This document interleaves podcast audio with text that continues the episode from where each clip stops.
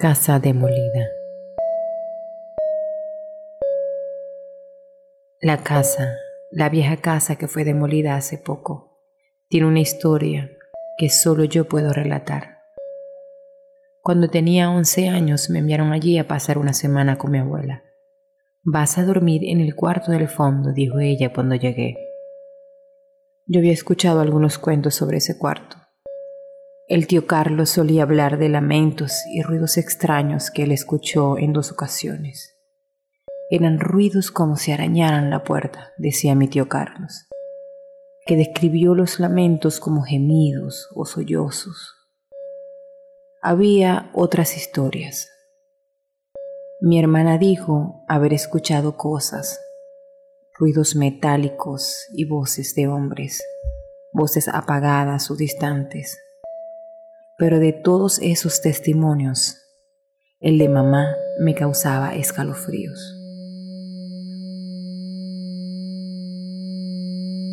Una noche, mientras dormía, la despertó un sonido muy cercano a su oreja.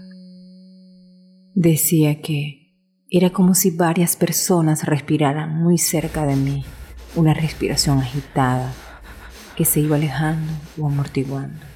Mamá nunca durmió en esa habitación.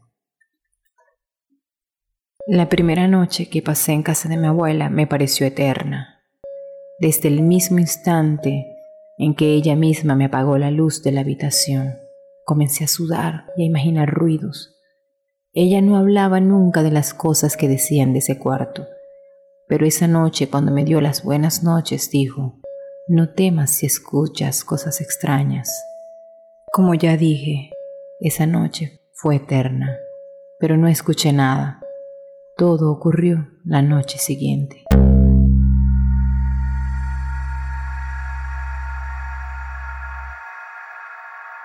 Esa otra noche sucedió algo.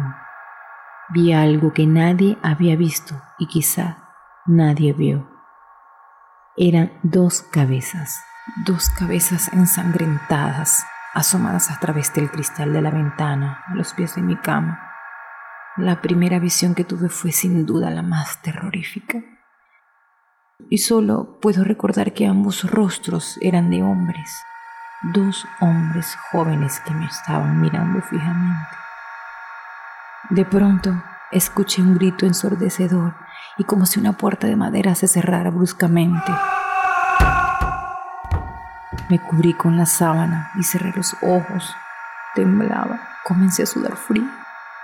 Abrí los ojos y seguí viendo las siluetas oscuras a través de la sábana. Quería gritar, quería llamar a la abuela, pero no me salía la voz. El pánico me paralizó. Vi las siluetas que se apartaban, se iban, y ocurrió lo peor. Comencé a escuchar las cosas que habían contado, lamentos, quejidos, sollozos que venían de la ventana. Eran muy tenues, como apagadas, eran como gemidos recluidos o aprisionados. Yo seguía paralizada, pero podía escucharlos.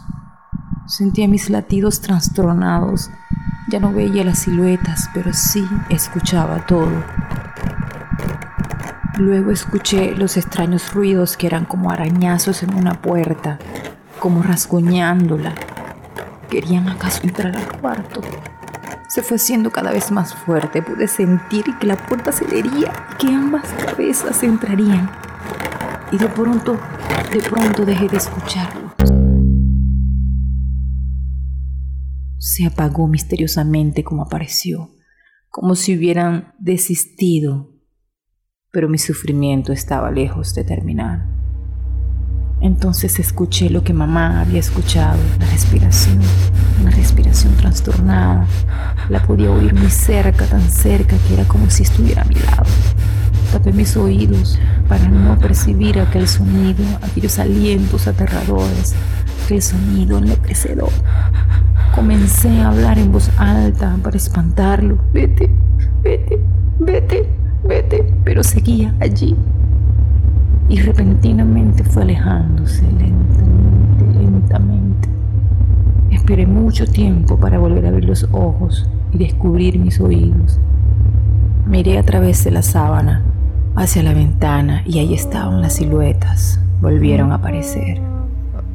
Algo me hizo quitar la tela que me cubría y mirar aquellos rostros que tenían ante mí.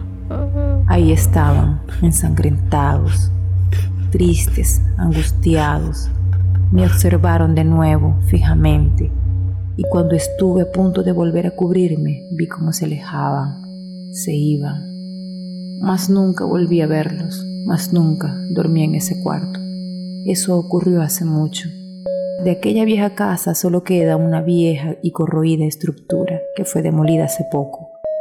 Presencié su derrumbe. Yo vi el amasijo de ruinas y polvo en que se convirtió. Y he aquí que aquella historia que vivía a los once años cobró vida. En medio de la remoción de escombros, los obreros encontraron un viejo ataúd y en su interior los huesos consumidos de dos personas. Las investigaciones concluyeron que se trataban de dos hombres, dos jóvenes hombres asesinados unos 100 años atrás. Y lo más impresionante y aterrador es que las investigaciones también arrojaron que fueron golpeados y sepultados vivos.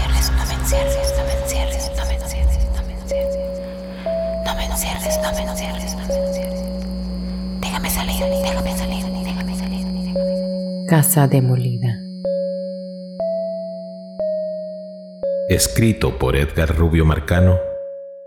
Narración y dirección María Carolina Prieto. Producción Chiriguare Network.